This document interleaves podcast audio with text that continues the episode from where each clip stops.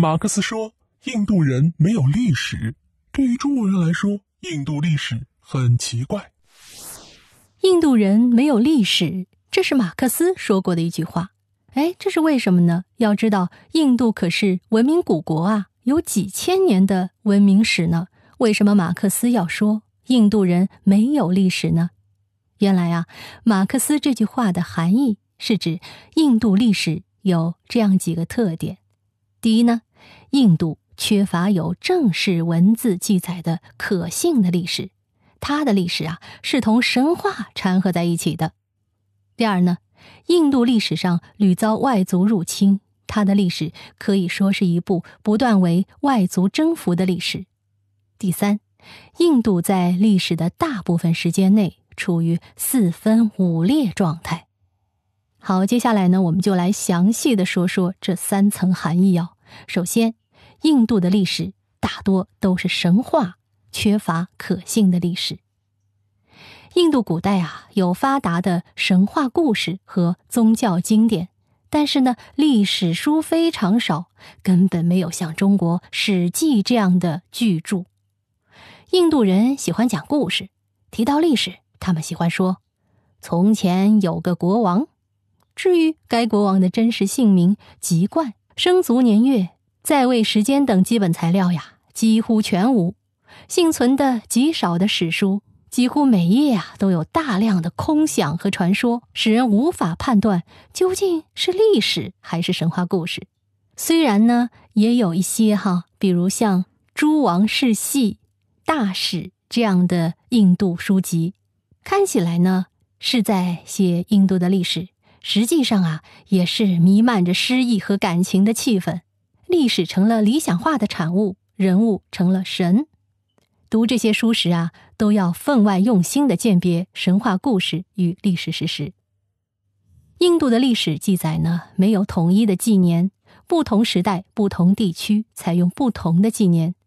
印度使用纪年多达二十种以上，搞不清楚每个纪年的准确年代以及各纪年的前后联系。中国古代以帝王的年号纪年。历史纪年也不统一，但中国各朝代都十分注重历史记载，会记录下皇帝的一举一动，因此每个朝代的历史都能搞清楚。印度可不一样啊，他只重视宗教，不重视历史。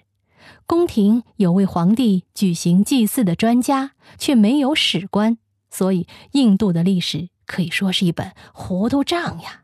而且呢，印度历史上的一些事物和人物啊。还得靠外国人的记录才大体了解。例如，印度历史上有个叫戒日王的人，曾建立过一个强盛的帝国，但印度典籍几乎没有关于他的可靠记录。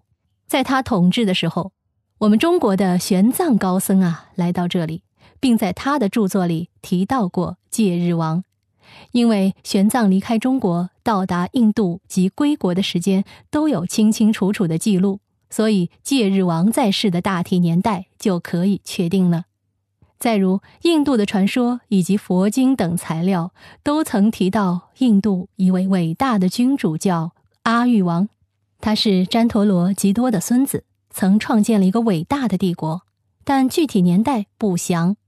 马其顿人。亚历山大大帝公元前三百三十一至三百二十三年进攻过印度西北部地区，遇到孔雀王朝的激烈抵抗。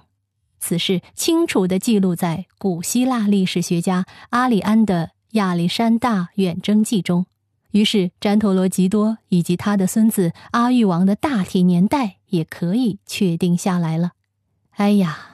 自己国家的历史还得靠别国的历史顺带的给找不了回来，这个印度古代人呢，实在是心太大呀。虽然说印度缺乏可信的历史记载，对于世界历史文化来说是一个遗憾，但是呢，毕竟人家还是拥有几千年文化史的。即便是缺乏真实的历史，那些玄幻的东西，今天看来也是很有味道，也很有研究价值的。比如呢，我给大家推荐一部我曾经看过的电影哦，叫做《巴霍巴利王》。这部电影呢，号称是印度历史上投资最大的大片儿啊！我呢看了之后也觉得非常的开眼。一来呢是那个画面确实很震撼，情节还不错，尤其是那个电影反映的历史故事，真的是亦真亦幻。你好像是在看历史的某个帝王的生平，但是更多的呢，你会看到各种的神仙呐、传奇啊，夹杂在他的命运中，然后就让这个巴霍巴利王充满了传奇色彩。那么对于现在的人来说，这就比非常枯燥的历史讲述要更让普通的观众对印度有一种代入感。所以这部电影也是我推荐给大家的，非常好看。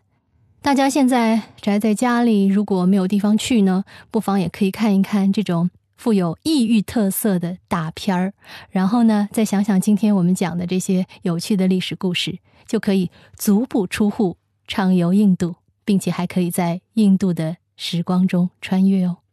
好，密室里的故事，探寻时光深处的传奇，下期咱继续揭秘吧。